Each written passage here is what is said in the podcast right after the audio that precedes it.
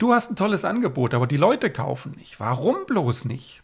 Vielleicht musst du gar nicht dein Angebot verändern, vielleicht darfst du es einfach nur kundenorientiert anbieten.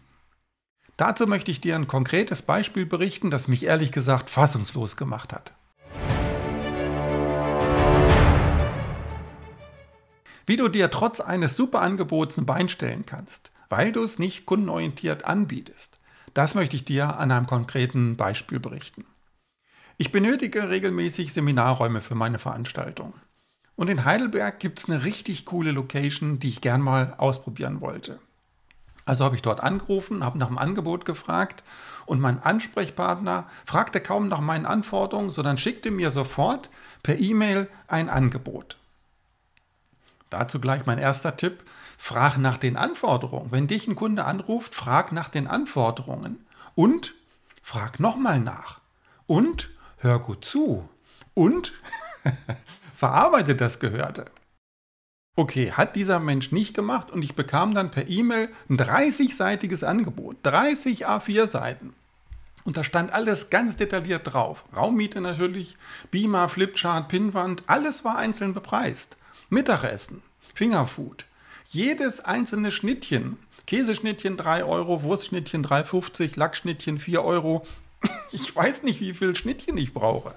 Und dann gab es Kosten für das Personal. Ein Stundensatz für das Servicepersonal, für die Küchenhilfe, sogar einen Stundensatz für den Werkschutz. Ich weiß doch nicht, wie viele Leute ihr in der Küche braucht. Keine Ahnung. Ich war völlig überfordert. Oder Werkschutz. Ich brauche keinen Werkschutz. Wenn ihr einen Werkschutz braucht und mir den in Rechnung stellen wollt oder müsst, müsst ihr mir das sagen. Aber ich brauche keinen Werkschutz. Und mal ganz abgesehen davon, 30 Seiten lesen, hatte ich gar keine Lust dazu. Also da waren wirklich Fragen über Fragen und mit denen war ich dann auch ziemlich allein. Und daraus abgeleitet mein zweiter Tipp, mach es deinen Kunden so einfach wie möglich zu kaufen. Alles, was komplex ist, wird schwierig. Und wenn es komplex ist und wenn es der Kunde nicht versteht, wenn er überfordert ist, dann kauft er nicht. Aber es gab glücklicherweise einen Mitbewerber, bei dem ich auch angefragt habe. Und da bekam ich ein Pauschalangebot. Pro Seminarteilnehmer 63 Euro. Und da war alles drin. Raummiete, Flipchart, Beamer, Snacks, Getränke, Mittagessen, alles. Und jetzt rate mal, welches Angebot ich angenommen habe.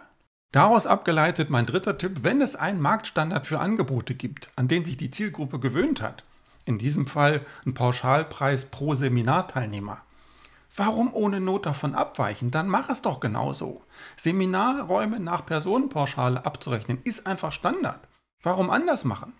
Und gleich der nächste Tipp hinterher, wenn du einem Kunden ein Angebot geschickt hast, kannst du ja anschließend nochmal anrufen und fragen, ob es verständlich ist, ob noch Fragen da sind und so weiter. Hat der Mensch nicht gemacht? Da hätte ich eine ganze Menge Fragen gehabt und vielleicht wären wir noch zusammengekommen. In diesem Fall habe ich das Angebot dann also nicht angenommen, habe abgesagt und dann hat er aber nochmal nachgefragt. Und das finde ich klasse. Das heißt, er hat nochmal nachgefragt, woran hat es denn gelegen, was hätte man anders machen können. Das ist mein fünfter Tipp an dich. Wenn du eine Absage bekommst oder keine Zusage bekommst, kannst du gerne nochmal nachfragen. Und das, was ich sehr oft erlebt habe, dass die Menschen auch sehr auskunftsbereit sind. Wenn das nicht als Vorwurf rüberkommt, sondern als echtes Interesse, dann sind die Menschen auch tatsächlich sehr freundlich, sehr bereit dazu zu sagen, du, das hat mir nicht gefallen, das hätte ich gerne so anders gehabt. Und daraus kannst du für dein nächstes Angebot lernen und besser werden.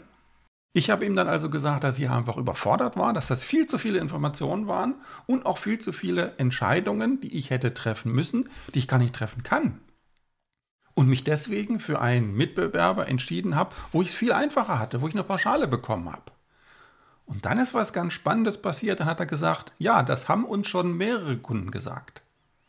Ach, und warum hat er dann nicht darauf reagiert? Und das ist gleich mein sechster Tipp, wenn du Verbesserungsvorschläge von deinen Kunden hörst, mehrfach hörst, reagier drauf, denk drüber nach. Denk drüber nach, was du selber verändern kannst, damit du beim nächsten Mal den Auftrag bekommst. Und das Ende vom Lied, ich bin bis heute nicht einmal in dieser super Location gewesen. Wäre ich gerne. Aber der Vermieter hat es verhindert, dass ich buche. Und das ist schade. Schade für ihn und aber auch schade für mich, weil ich wäre wirklich gerne dort da gewesen. Wenn du also ein super Angebot hast, das sich zu schlecht verkauft, Lerne aus der Sicht des Kunden zu denken. Kundenorientiertheit ist der Schlüssel zum Erfolg. Wenn du mit mir arbeiten möchtest, freue ich mich über eine Nachricht unter echtesmarketing.de. Mach etwas jetzt.